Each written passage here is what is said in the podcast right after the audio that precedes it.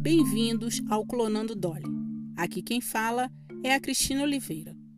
Nossos cumprimentos a todos os tripulantes das naves ouvintes. Espero que estejam sentados confortavelmente, pois neste e nos próximos episódios vamos viajar pela história da genética. E não, não se trata de um assunto chato de biologia. É uma história de pessoas, de amor e de como o conhecimento sobre a genética mudou a humanidade. Se tratando de uma boa história, qual a melhor forma de começar se não do começo? Na pré-história, os humanos já domesticavam plantas e animais de acordo com sua necessidade. Já ouviu falar aquele ditado: filho de peixe, peixinho é? Então, não precisou ser um gênio para nossos ancestrais verem que os filhos eram parecidos com os pais. Esse conhecimento de senso comum se misturou com misticismo e criou-se a teoria popular chamada impressões maternas, que dizia que se uma mulher sofresse experiências intensas, isso marcaria seu filho. Imaginem como seria ter um filho com má formação na Idade Média. Como explicar isso? Castigo de Deus ou coisa do demônio? Até hoje vemos resquícios dessa teoria nos ditados populares como dizer que se mulher grávida não comer melancia quando desejar, seu filho nascerá com cara de melancia. Essa compreensão sobre a hereditariedade começou a mudar na Grécia. Os gregos contribuíram em diversas áreas, incluindo a genética. Já parou para se perguntar por que os gregos são tão importantes quando se trata de conhecimento? Eles foram os pioneiros em pensar racionalmente os fenômenos da natureza de modo dissociado da mitologia. Em uma época de intenso desenvolvimento social e cultural, diversos filósofos pararam para pensar sobre a transmissão de características. Empédocles hipotetizou que o calor do útero determinava o sexo do bebê. Se fosse quente, seria homem, caso contrário, seria mulher.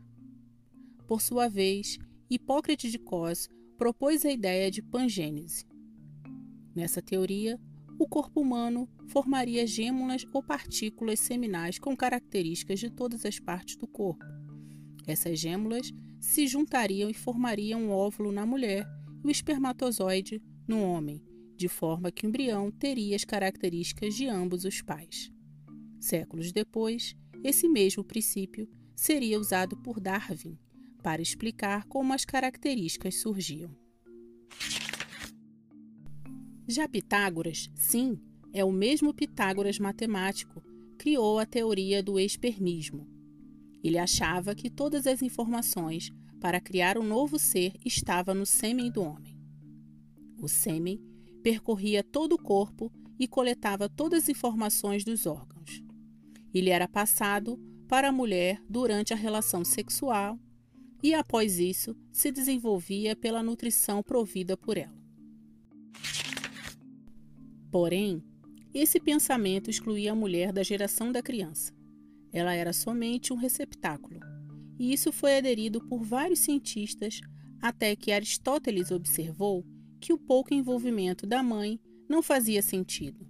Crianças podem herdar características da mãe, dos avós e algumas características pulavam gerações. Além disso, como o sêmen de um homem poderia gerar uma menina? Aristóteles, então, escreveu um livro que se tornou base para os estudos de hereditariedade. Ele mostrava que a criança era fruto do encontro entre o sêmen do homem e da mulher. Havia compartilhamento e combinação de informações. Durante a Idade Média, não houve nenhuma abordagem nova sobre o assunto. Esse ato se deve ao tabu imposto pela doutrina cristã da época acerca de debates envolvendo reprodução e sexualidade. Os pensadores da época, como Tomás de Aquino, repaginaram as teorias de Aristóteles de acordo com a doutrina cristã. Então, novamente, vigorou a teoria epigenética. Quando a tecnologia muda, nossa compreensão do mundo também pode mudar. No século XVII, a teoria que predominava era outra. Com a invenção do microscópio, houve a observação do sêmen humano e a identificação do espermatozoide. como as lentes daquela época não eram muito potentes, as imagens não eram nítidas e o que se via dependia da interpretação do observador. Muitos cientistas relataram que viram pequenos seres dentro do sêmen. Nasce assim a teoria do homúnculo, a ideia de que todos os seres humanos já estão previamente formados no esperma, só esperando uma ativação para se desenvolverem e nascerem. A Igreja Católica gostou bastante. Tinha um apelo dramático quando imaginavam que Adão, o primeiro homem, tinha em seu sêmen toda a humanidade.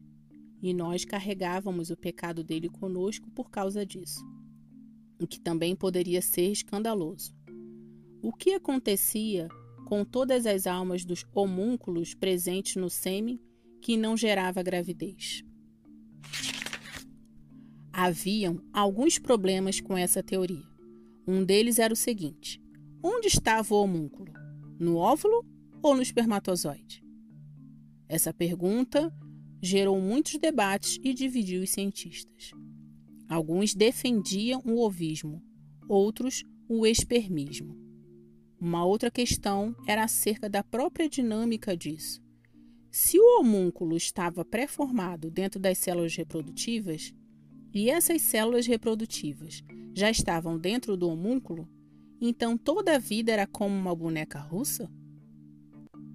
A ideia de infinitos homúnculos dentro de homúnculos não convenciam efetivamente os cientistas, mas deixou resquícios até o século XIX quando as coisas começaram a mudar, quando Mendel e um certo Darwin começaram a refletir sobre a hereditariedade.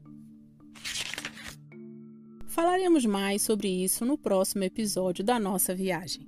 Afinal, o que a teoria da evolução, ervilhas, pus e sêmen tem a ver com genética? Esse foi o Clonando Dolly, em seu primeiro episódio sobre a história da genética.